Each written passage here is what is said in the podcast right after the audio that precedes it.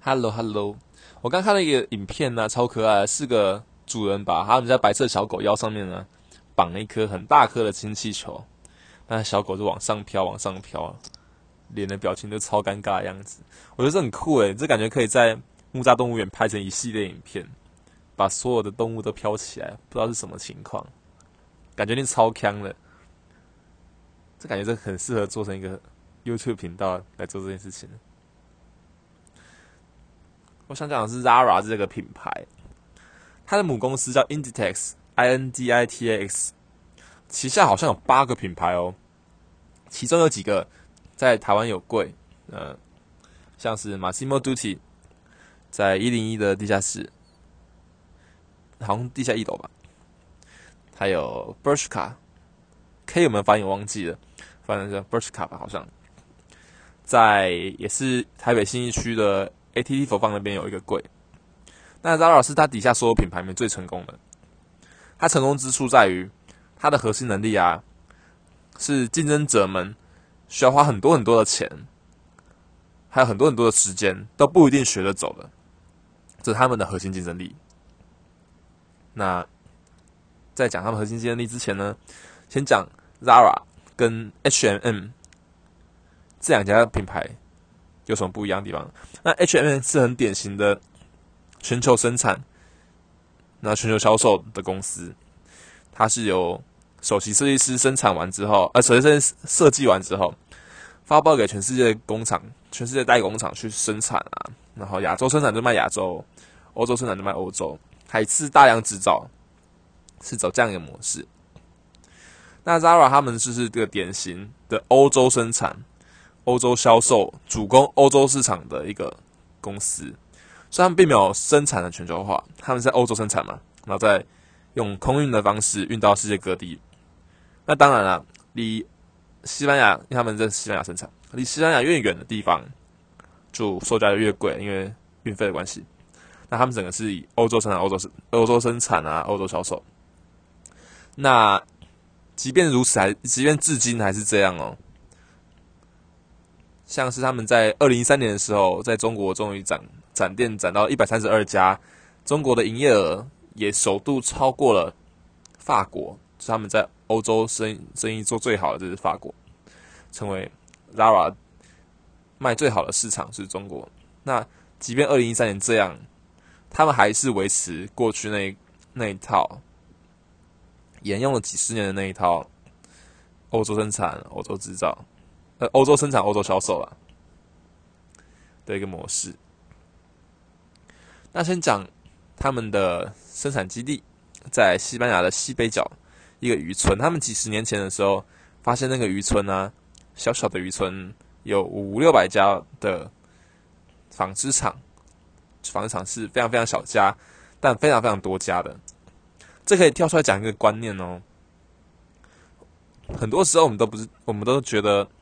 比如说手摇杯也好啊，或是很多制造公司都好，他们都越做越大，越做越大，所以工厂小小家、小小家、小而多的情况并不常见。就是久而久之之后，他们都一定会变成一家超大家，或者两家超大家的工厂，就是慢慢演化的过程。很多时候都是这样，但在纺织业却不尽然是这样哦，因为纺织这个。手工，它是大量的劳力密集，它需要很多很多人去做裁缝啊，去做。我一直想那个的，的的的的那个纺织的，的的的的的的的那个的脚踩的那个裁缝机吗？还是什么机？它需要花很大量的人力去操作这个机器，而这个人力是没办法被规没有办法被规模化的，是没办法形成规模经济。譬如说，生产以生产线为例的话。可能可以把一个生产流程拆成十个步骤，交给十个人去做，那他们的效率就大增。这个叫做泰勒化。可是纺织是做不到的，因为它是大量劳力密集，它大量的手工艺，所以它无法被泰勒化。你聘请一个人来，跟聘请十个人来，只是产能产量变成十倍，它并不会突然变二十倍，产生中效这样，它是不会有发生这样的情形。所以。在上游的纺织厂，它是小而多的情况。那当年 Zara 在西班牙西北角西北角这个渔港看到这样的现象，是很多纺织厂那边有渔港，他们决定那边设立一个很大型的生产基地兼物流中心，这样子他们是这样做。他们在那边盖一个很大的邪恶帝国，他们盖一个很大的大楼，地下室是个地下是个很大型的中空的物流中心，他们是这样。那这个东西有办法被复制吗？因为好像听起来只要有钱就可以在世界上某个地方找到一个临近机场也好、渔港也好的一个很多纺织厂的地方，然后想盖一个大型物流中心，好像听起来很好复制。但其实第二个关键比较重要，在有钱了之后，你还必须花很多时间才能抄走 Zara 的东西。时间在于他们 Zara 在他们整个集团的营运流程里面，大量的导入 IT 系统，导入了很多年，去降低这个系统中的每个人对整家公司的影响力，并且凝聚他们的目标。就是目标一致性这样子。以利这个牌子为例的话，L E E 这个牛仔裤牌子，它好像原本是给一个叫 V K 还是 V P 的公司，忘记了，反正就是哎，Timberland 的母母公司，Timberland 这个品牌的母公司，好像是给他代代工吧。利益原本是给他代工，代工代一代，他就把这技术学走。拿去做别的品牌的样子，做着做着做着，还反过来是做大之后还反过来买走自己这个品牌哦，就很容易有这样的现象。假如品牌它不是自己制造的话，就容易被代工厂做一做做一做，就学走它的技术，自立门户，然后再回来吃掉你的潜在竞争者，回来吃掉自己的状况。可是 Zara 透过它的 IT 技术。导入流程中每一个步骤，降低每个人在其中的影响力之后，无论你挖角走哪一块，都无法抄走整个系统。大概是这样，所以它这个需要花很多的钱、很多时间才能建立。那假如你真的花很多钱，也花很多时间，开始建立这样的东西，比如说你可能在东南亚或在。中东建立一个很大型的物流中心，附近有五六百家的纺织厂，然后也导入 IT 技术，又全球展店了。这样之后还是很难学走，这还是很难打败 Zara，因为 Zara 他们会踩在过去的基础上继续往上走，这是他们的核心竞争力吧？我想。那回来讲他们的，嗯，整个流程，我觉得流程是很很有趣的东西。他们分成，我想一下啊，设计、生产、配送，还有末端的销售，大概分这四块来讲。但在设计上面，他们设计来自于两个来源，一个是一堆的设计师去时装生产台的前线，快速的抄当季啊所有的元素下来，再把它丢回母公司去归档。是狂抄狂归档，虽然母公司已经累积了几十年时装生产台上面的很各个元素，我讲的元素可能是，譬如说肩膀要不要呃要不要露肩呐，还有露肩的话上面需要什么装饰啊什么的，他们抄了一大堆元素在母公司里面大量归档，这是他们一个来源。另第二个来源是门店的销售。他们会先少量生产一部分的的衣服，丢去全世界各地的通路，嗯，然后进行销售之后，去看一下市场的情况。假如这个东西生产出来有人买的话，他们在大量生产这个产品，他们不会像 H&M 那样有首席设计师一设计完之后就大量生产。那二者是多样少量的生产，然后测测看，测测看。测看市场的水温之后，在投入生产的，所以他们的仓库囤积大量的呃衣服的原料，就可能是布啊，可能是皮革这样子，而不是像 H&M 的仓库囤积了大量的已经做好的成品，因为已经做好成品会很麻烦的是，你不可能再做其他加工，你只能想办法卖掉。可是 Zara 的把所有东西，就像我刚刚讲的元素的概念吧，他把所有的的材料原物料全部堆起来，那这些原物料都可以被用各个不同的排列组合组合成一个新的产品。那这是他们的做法。那在设计上面，我刚刚讲到时装生产台上面的抄袭，所以你们可以去上网查他们过去抄袭的历史，超经典。那抄着抄着抄着，一定会有被对方发现的事情嘛？毕竟他们抄了那么多年。那我可以分成好几块来讲。对大型设计师来说，对大型设计品牌啊，大型设计师，他们其实不屑高 Zara 的，因为他们的客群不一样，Zara 它是几千块的的东西，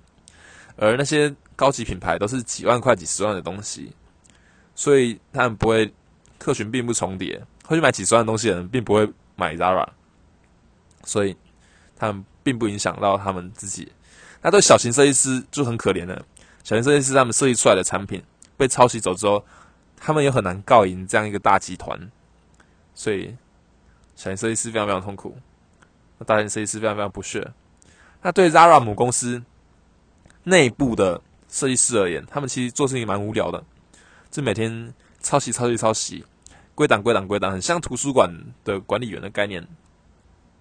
所以，这在设计上面，大家都很可怜，哭哭了。然后在生产，我刚刚讲了四个流程嘛：设计、生产、物流跟门店销售。那在生产上面，它是亚洲生产，亚洲的他们亚，sorry，他们亚洲有生产一些基本款，可能是比较基础的，没有什么花样的的款式，才会在亚洲生产，并且少量测试市场，的确会有这样的情形，但主要还是在欧洲生产，那都是自家生产为居多啦，少量的代工，但大多数自家生产居多，所以也不用担心代工厂学一学之后就跑掉。那虽然他们有请人家代工，没错了，那他们的整个模式是设计部门设计完之后，也定好价格之后，直接丢给工厂去做去做生产，所以工厂他们能拿到的东西就已经是末端的，嗯，规格啊设计，而不是整个参与的过程。譬如说有的服装设计产业啊，他们会不断跟工厂来来回回的来来回回、来来回回的沟通什么的，所以代工厂跟母公司沟通久了之后，他大概知道整个沟通模式啊，并且可以摸清楚你整个母公司、整个服装品牌到底在干嘛，还有你们整个的设计流程到底是什么。所以代工厂一旦摸摸透了母公司流程之后，学一学就把部分的核心要角挖角走。他们自己可以做一个一模一样的品牌出来了，可是 Zara 不是哦，Zara 他们是把所有东西都设计好，直接丢给代工厂，叫他们一五一十的做，所以代工厂他也摸不清楚品牌内部发生什么事情，他们只能代工代工代工代工，制造制造制造制造，就是这样，他们是生产上面是这样。那物流我刚刚提到，他们是，嗯，主要是以空运为主吧，好像。虽然他们选在渔港旁边了，我我忘记为什么当初我找资料的时候没有觉得很奇怪。他们明明选在渔港旁边，可是用空运。不过西班牙其实不大，所以他们可能再把运到机场或什么，其实蛮快的。哦，我想到，我想到我那时候没有觉得很奇怪的原因，是因为他们主要是欧洲生产、欧洲销售。那西班牙，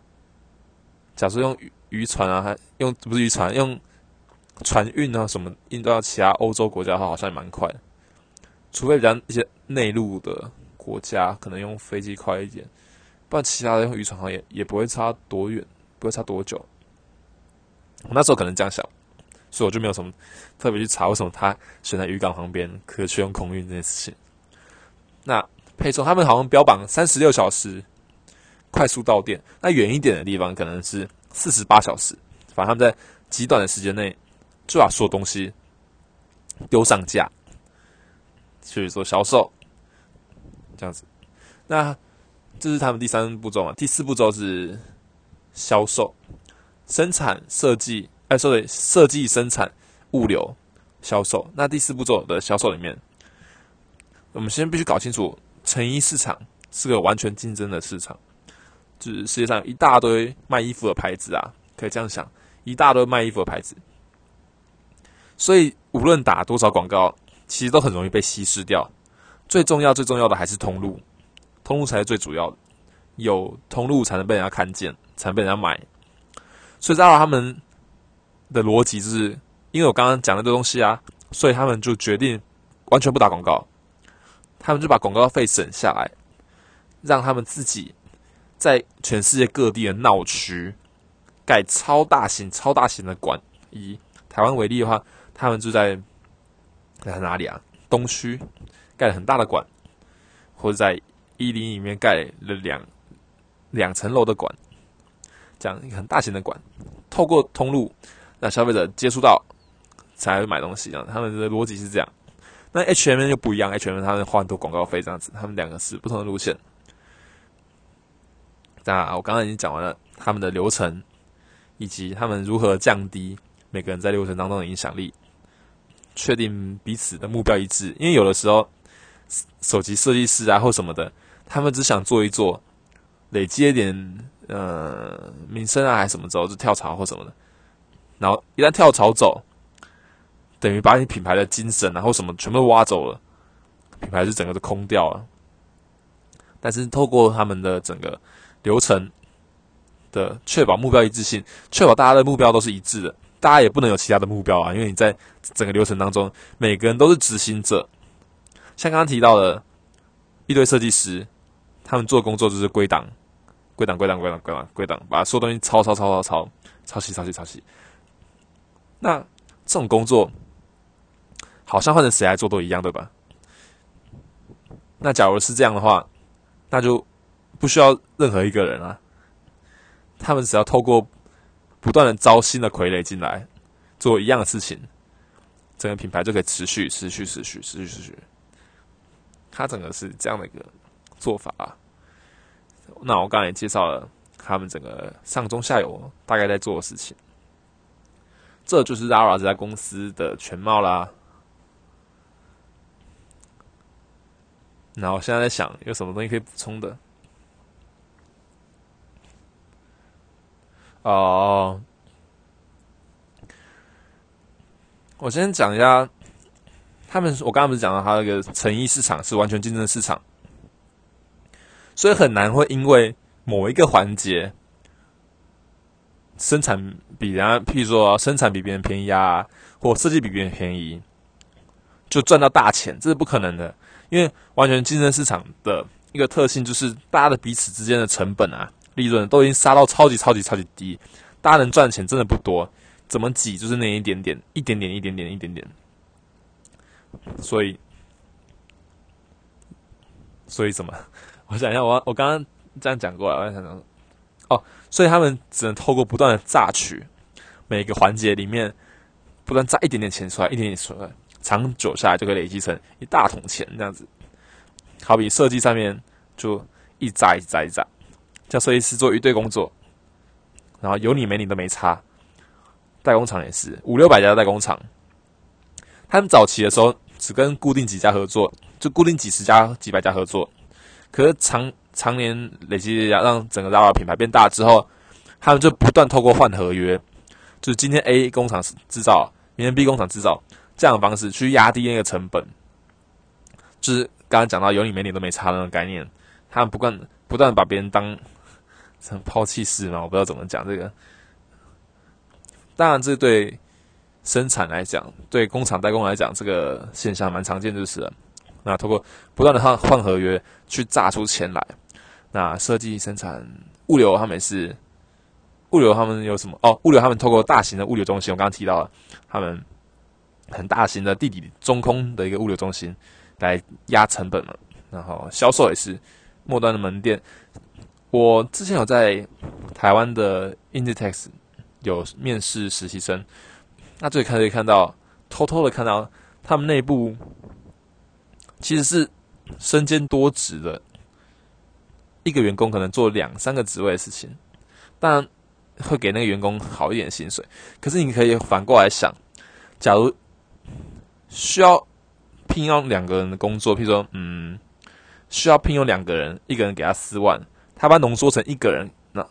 把他只聘一个人进来，然后给他六万的话，他等于对母公司来讲还省了两万的那种概念。这其实普遍运用在 Inditex 这个集团，全世界各地各个那个叫什么各各个子公司也好啊，或者是各个子公司之外还有什么形式啊？总之是各个小据点的做法。那他就是这样。刚刚流程我也讲介绍了，然后流程如何炸出钱来也介绍了。他们整个集团就是这样啦。